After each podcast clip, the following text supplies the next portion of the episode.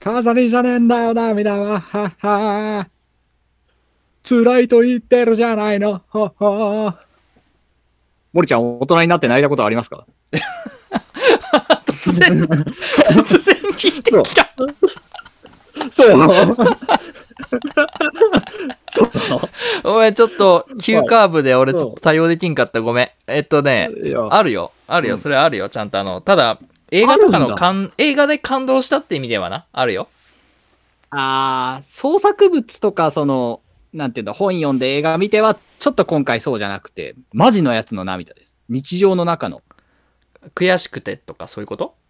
そう、悔しくてとか、辛くてとか、あと、なんだろう、感類じゃないやつ。結婚式とかもなしみたいな。マジの、うわーっていう涙。ないかも。あー、そうなんですよ。最近ね、ちょっと同僚が泣いたのを見てしまいまして、大人のですね、もちろんちょっと心に来たわけで、そう我々あんまり泣かなくなったじゃないですか。大人になったらね、なかなかうん。泣かないし、やっぱ人が泣いたのって今聞いたらなんか、え、そんなことあったのって、などんなにがあったんだろうっていう異常事態に聞こえるね。事故現場みたいな気分になるんですよ。ちょっと、うわっていう。これって、我々が泣かなくなったのって、いいことなんですかね？ポッドキャスト会計森ちゃんです山ちゃんです。この番組は会計事務所で働く2人が日々のあれこれを吐き出す番組ですそれだけ本気に慣れてるから泣けるっていうところもあると思うんですね。特に悔し涙とかはそうじゃないですか。今回その泣いちゃってた同僚とかは、まあまさにそっちなんですよね。悔し涙的な方の涙だったんですよ。いや、ちょっともう怒られちゃってみたいな。で、それを見たときに、あのもう悔し涙で自分って今から泣けるかっていうのはちょっと思ったわけですよ。それだけ本気になって何か取り組んでたりするかなと思いません？今の俺は泣けるだろうか違うなどんな失敗しても涙までは流さないかも割り切っちゃってるかもそう。ある程度対処方法がもう大人になって自分の中についてしまってるから、ああ、まあこれやっちまったけど、まあ次改善すればいいかって、どっちかっていうと、そのシステマチックに対応しちゃうんじゃないですか。これって、なんかどっかで大事なものをなくしてるんじゃないのかなと。悔しがって泣けるほど何かに取り組んだりとか、なんだろうな。あー本当に限界まで頑張った人じゃないとそういう涙は出ないはずなんですよね。でも大人になってから自分が泣いたことって多分ないんですよ。もう、俺は。そうだっけ？な、ないっすよ。山ちゃんちゃんさっきあるって。うんいや山ちゃん涙ぐんでること見たことある気がするんだけど俺どこで？違ったっけ？嘘だろ？どこで？俺そんなのあった？あなたとし同じ職場の時にさうん。あやばいああ泣くあ泣いちゃうあ泣くこの子あああって思った瞬間があった気がするけどな。何だったかな。嘘だ。どこ？いや、俺自分でも忘れてんのかもしれない。それこそ、あなたが申告書を一生懸命作ってて頑張って、うんうんうん。頑張ってうまくいってないところを頑張って直ってやって直そうとしたんだけれども上はうん。そんなことせんでええみたいな言われてるのを俺に愚痴った時がいつだかあった気がするんだけどその時にあああ泣いちゃうああそれか、な、なんやそれ。でもそういう時があったんかもしれないですけど、泣いてはなかったでしょ。あ最後はぐっとこらえとったね大人の心に来る涙として多分2種類あってその悔し涙で心を打たれるパターンとマジで辛さが限界突破して泣くパターンってあ見たことあります？もしくは自分したことあります？マジで辛さが限界突破して泣く？そう。もう子供のあの先生に怒られた時かのようないやあのあいやあのすいませんみたいなやつ。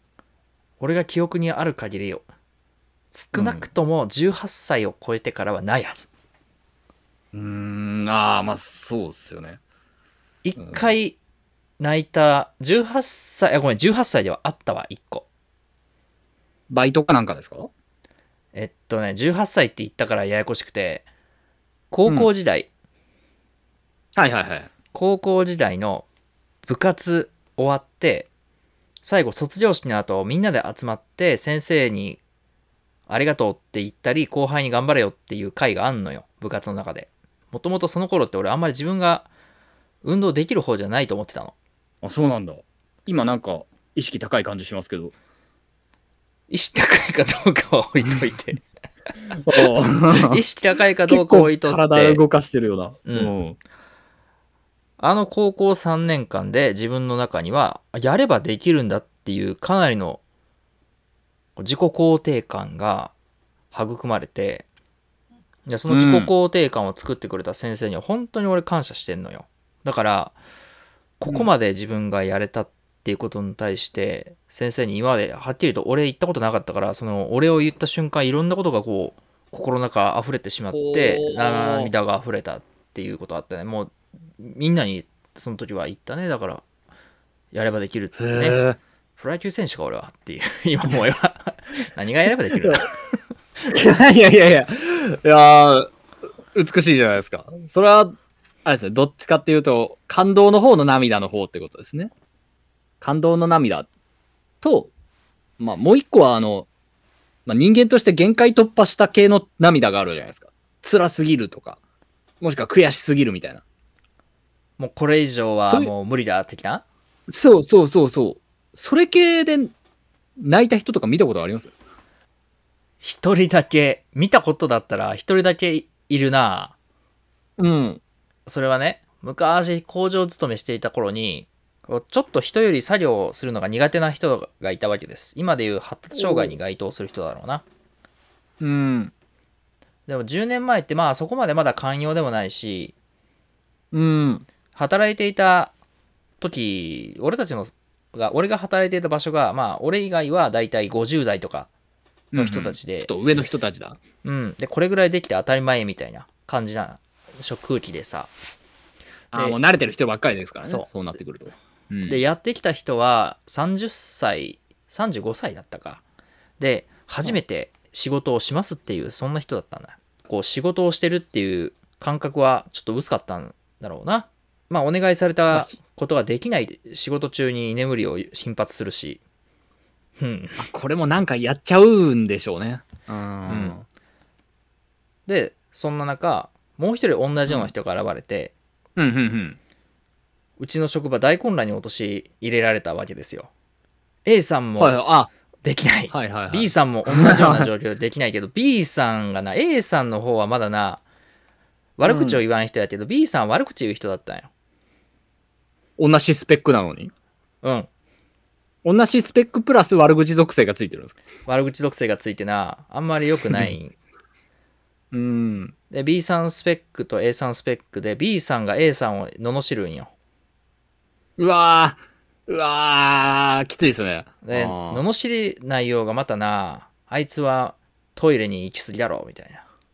あいつ寝とるでって。俺も寝ることはあるけどあんなに寝んよな。う んお前も寝とるじゃないかって、だからスペック一緒なんでしょ、その人。そう。ある日私が職場にいつも通り朝早く出勤してはあどうしようかなとか、思ってたらなんか職場に着いたら殺伐とした空気というかなんか遠くの方から怒鳴り声が聞こえてくるよ。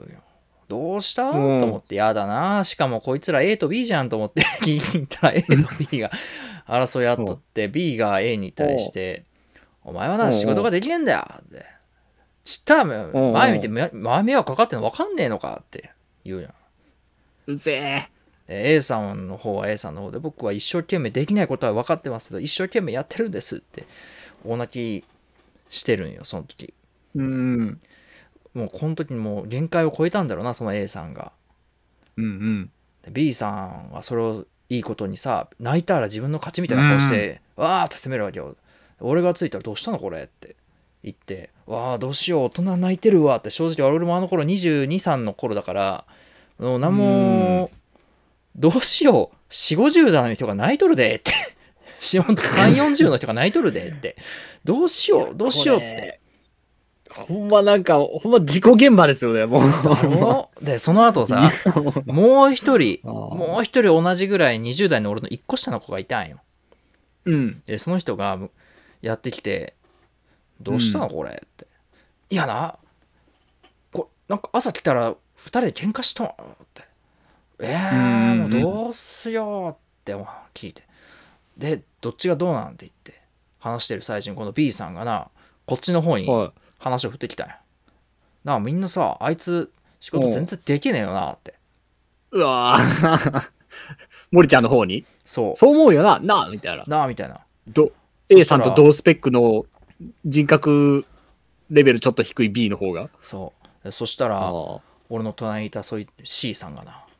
いや、僕らからしたらあんたら二人同レベですよ。なんならそうやって、あのむしろあんたの方がめんどくさいっすわ。って言って、シーンってなって B さんも泣き始めた。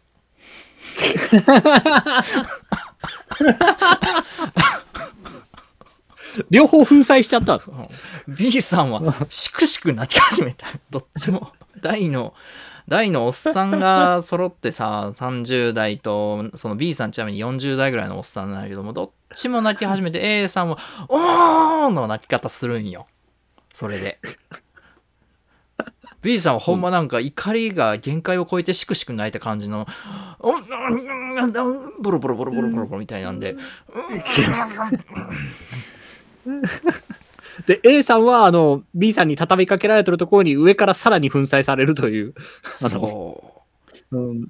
でこれ B よりちょっとマシだっただけなんみたいな感じでしょ。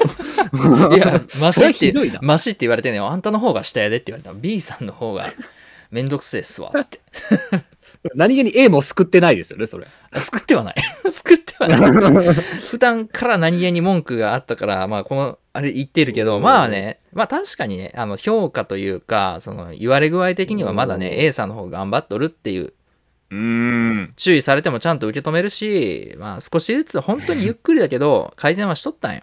だからあったかい目でみんな見とったんやけど、B が来て均衡が崩れて、で、まあ C さんが B を処刑するとともに、うん A にお前我慢してるだけの B だからなっていうことを言って、両方 潰しちゃったってこと。潰しちゃった。大崩壊。えー大崩壊。ひどい。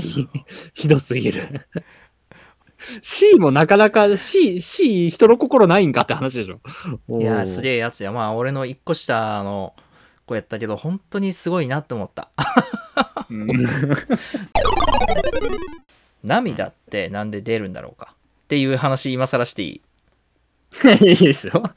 最後に、涙の、涙とはみたいな。いや、そもそも涙がね、なんで出るかっていう話ですよ。いろんな理由があると思うよ。もちろん、あの感情で涙が出るってすごいですよね、これ。ねほんと子供は確かなんかあの、泣く機能がついてるっていうのは聞いたことありますね。あ、そうなの？うん、すぐにあの周りの人に助けてもらわないといけない土地、肉体年齢だから、もう何かあったらすぐ泣くようにできてるらしいです。いやー、なるほどな。便利にな、うんというか、本能に根ざしたよな。そう、本も本能に入ってるもうアラート機能みたいなもんで、あ辛い、うえーん、痛い、うえーんってなって、周りがどうしたのって大人が寄ってきてくれるように体がなってるらしいですけど、大人になったらまあ当然だんだんその機能が外れていくんでしょうね。ただまあないわけじゃないってことですよ、多分。人体に。アラート機能が。そうだな。もともと涙流すとストレスの発散にもなるらしいじゃない？そうね。あの、ちょっと今思い出しましたけど、なんかバキのあの作者の別の漫画でそういうキャラいましたよね。なんだっけ？え？クライベイビーさくらみたいな。え、わからん。そうなの？え？知らないうん、画廊伝にいました。人間はあ、思い出したい思い出した思い出した。いたいたいたいたいた。そうそう。両辱がないでしょの人。あったあった。お俺どっちかっていうと超カーズジョジョのカーズ編思い出した。絵師にして。そう、SDC。だからあれもね、言ってること正しいというか、その通りで、泣くとストレス解消効果があるっていうのは確からしいんよ。何気に普通に現代人に役立つこと言ってますよね。ふーって、俺はこう、心が病んだ時は、こうやって泣いてスッキリすることにしているんだって。合理的だけど、合理的だけどびっくりするよ。あれもテロだよね。あの戦いの中で 急に泣かれ出したら、急に、あんな戦い、ああ、どうしよう、どうしようってなってしまっても、しかもあの、戦闘の描写的にも本筋的にも何の意味もない時間ですしね。いきなり泣いてスッキリしていることにし、スッキリすることにしているんだ、みたいな。びっくりしたよだからあれあれ以降、その設定出ないしよ。そうそうそうそう。何がしたいんっていう。もうあの、完全に当時のジャンプのあの、じわへの引きで使っただけだろみたいな 感じなんですけど。でもまあ有名になってますからね。ストレスを緩和するための涙って、うんまあ辛いことに対して泣くだけじゃなくて、感動映画を見たりとか、心動かしてうん涙を自分で自発的に流すっていうのでも十分効果があるらしいのよ。へー何かそういうの最近あった？感動した話。ないんだな、これが。心映画とか、アニメで泣かないわ、全然。心いてついとんか？いや、って言われるとちょっとなんかぐさっときますけど、そんなことはないんですよ。あの、映画とか見て、ああ、いい映画だなとか思いますけど、泣く人いるじゃないですか。あれできないんですよ。突然、うん。ぐっと心の奥から溢れてくることってない？ないな感動ででしょ？うん。ないよ。泣くほどいかない。泣くほどいかないっていうか、それでなぜ涙が出るとは思います？俺おすすめがいくつかあって、ああ、泣ける映画的な？うん。おすすめの条件が、まず自分に似ている境遇の映画を探す。その人のキャラ設定が自分とちょっとここ被ってるなみたいなとか、うんうん。あもしくは今この自分の困っていることとかにこう一致するなみたいなのが来ると、よりぐさっときたりする。例えば何？映画って。俺がもうこれ名作だと思ってもう涙が止まらなくなったのがあって、それがね、うん。うん。容疑者 X の献身。あれか。あー、でもあれは、あれは来るかもしれん。うん。あれはやばい。俺、映画で泣いて小説で泣くからな。あれはそうか。でもあれは、あー私にも分からんことはないですね。う俺もうん、ダメだよ。もう不器用な男が、不器用な男がうまくい、思った通りにできなかったりとか、うーん。できなかったけどなんか報われたとかいうのがもうダメなんよ、俺。もう容疑者 X は確かに、あれは、あーワンチャンの俺も泣くかもしれない。うん。でこれだからさ、同じように、うん、帰ってきたドラえもんも、帰ってくるじゃない。最後のさよならドラえもんか。それはどんなやつでしたっけ？あの、ジャイアン、ジャイアンと戦うやつじゃなくて？それそれそれそれ。ああ、それ帰ってきたでしょ。帰ってきたはその後、後日談。あ、そうだったっけ？僕が一人で君に勝たないとのやつってこと？それが最後のドラえももんのお別れのやつよ。で、それがあった後にしばらくして、うんどうしても我慢できないことがあったら、これを使いなさいってドラえもんに言わされた、ん。うん。嘘85なんとかだったかな？なんか嘘を本当にするみたいなやつですね。そう。あれを飲んで、嘘をついた結果、ドラえもん帰ってくるっていうのが、帰ってきたドラえもんだったと思うんだけど、タイトル名までピンとこんな。まあ、要はあのシーンってことですね。そうあれでは、不器用なのび太が、不器用になりながらも、うん、あせめて安心して帰ってもらえるためにジャイアンと喧嘩して勝たないといけないってしたうん。あの頑張ったシーンがもうどんなに負けてもね立ち上がってっていうシーンはもう俺の涙腺直撃したねああーだから、そういうので涙が出るようにしとくのもありなんかもしれないですね。うん。普段泣けてない私のような人間は特に。ちょっとずつでもこう解放していって自分のメンタルをいたわってあげてもいいんじゃないか ちょっと人間に戻っていかなきゃいけない。壊れてる。壊れてるかもしれない壊れてるわけじゃないと思うんですけど。エンディングトークです。では、森ちゃん、今日のまとめを一言お願いします。たまには泣いてもええんやで。いいじゃないですか。そうですね。え泣いてもええんやでも大人でもと。うんそうなんですよ。まあどうしても涙をね我慢する時っていう方が多いけどさ一人になった時にどうしても我慢できないことぐらいは俺の好きなアニメでこんな言葉があったわ。泣いてもいいのはトイレの中かパパの腕の中ってのがあった。ななそんな言葉あるんだ。あったな。知ってる人は知っている。トイレイコールパパの腕なんですか？こうな違うわ。る っていう式が成り立つような。つまり一人で噛みしめて泣くか本当に頼れる人のところでは弱さをさらけ出していいんだよと。そういうことですかね、うん。甘えていい人のとこでは泣いてやっていいんだよ一人で抱え込むなよ。うまくまとまったなこまとまったのかな？れ、うん、じゃあってことで皆さん来週からもあんまり溜め込まずかといって頑張っていきましょう。あじゃあした。ありがとうございました